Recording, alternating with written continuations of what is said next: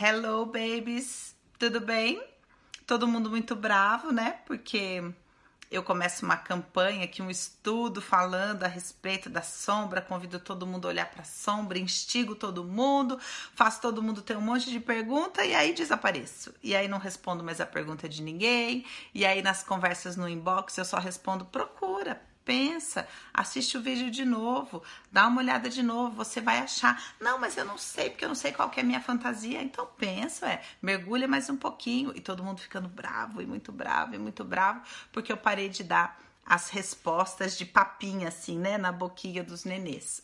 A questão é, não tem como a gente transicionar, né, sair da sombra, a não ser que a gente assuma responsabilidades.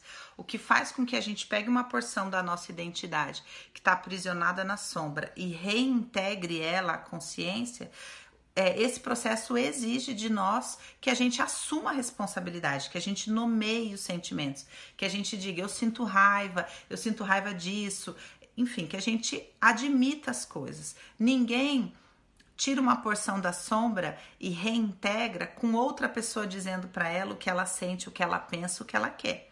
Então, todo esse processo, gente, que a gente começou tratando através das questões sexuais, envolve você admitir o próprio desejo, nomear o desejo. Lacan trata do nomear o desejo, né? O sujeito que nomeia o próprio desejo, né? A grande questão é que a maioria de vocês não quer fazer isso, quer permanecer uma criança birrenta e que responsabilizando as outras pessoas. Então é tudo culpa do outro, né? Que o, o marido não quer fazer terapia, o namorado não quer fazer terapia, a psicóloga aqui do Instagram que não, não responde a pergunta direito, que eu perguntei, ela não fala para mim qual é a minha fantasia e etc. Ou seja, é sempre culpa de alguém. E aí não tem como a gente viver esse processo, né, de tirar uma porção da sombra e trazer para a luz. Então eu queria convidar vocês a dar uma olhadinha como é que vocês estão lidando com as coisas, é, qual que é o nível de prioridade que a sua saúde emocional realmente tem na sua vida eu falo para muita gente aqui, meu, vai fazer terapia, vai fazer, procura um, alguém para fazer terapia.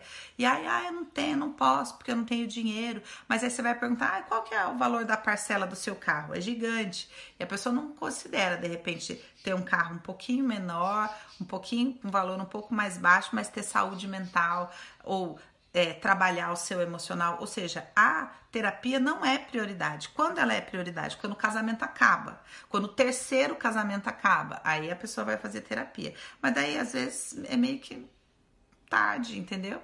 Por quê? Porque a pessoa insiste em permanecer neste lugar infantil. A maior, a maior parte das vezes aqui eu tenho respondido que, gente, olha, não tem solução mágica.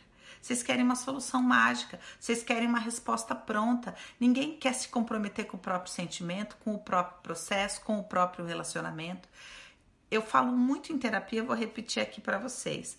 Não existe creme que emagrece. Não existe. Se você quer emagrecer, você vai ter que fazer uma reeducação alimentar, vai ter que fazer exercício físico, vai ter que mudar. Não existe creme que emagrece, não existe solução mágica. E as pessoas querem solução mágica porque tem uma mentalidade infantil, um emocional infantil. Então tem um monte de gente bravo com as minhas respostas no inbox, porque eu parei de dar respostas é, que consolem essas crianças e comecei a chamar vocês para uma responsabilidade.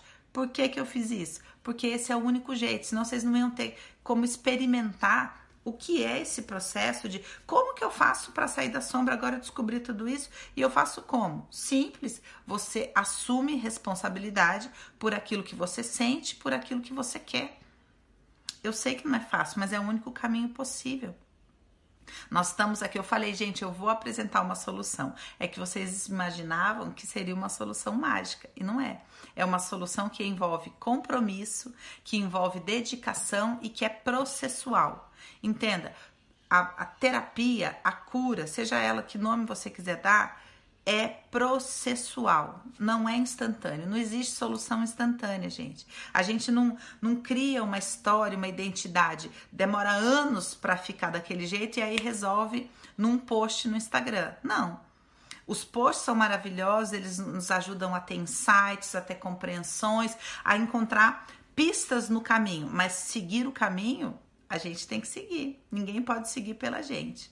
Então, falando mais claramente sobre a solução, é vamos amadurecer, vamos dar nome aos bois, vamos assumir responsabilidade pelo próprio processo, vamos pagar preço, vamos comprar um tênis mais barato e vamos fazer terapia, vamos crescer, vamos assumir responsabilidade pelas coisas. Tem muita gente que só vai fazer terapia lá depois que o terceiro casamento não dá certo. Como é que vai ser? Melhor não, né? Vamos se comprometer, gente?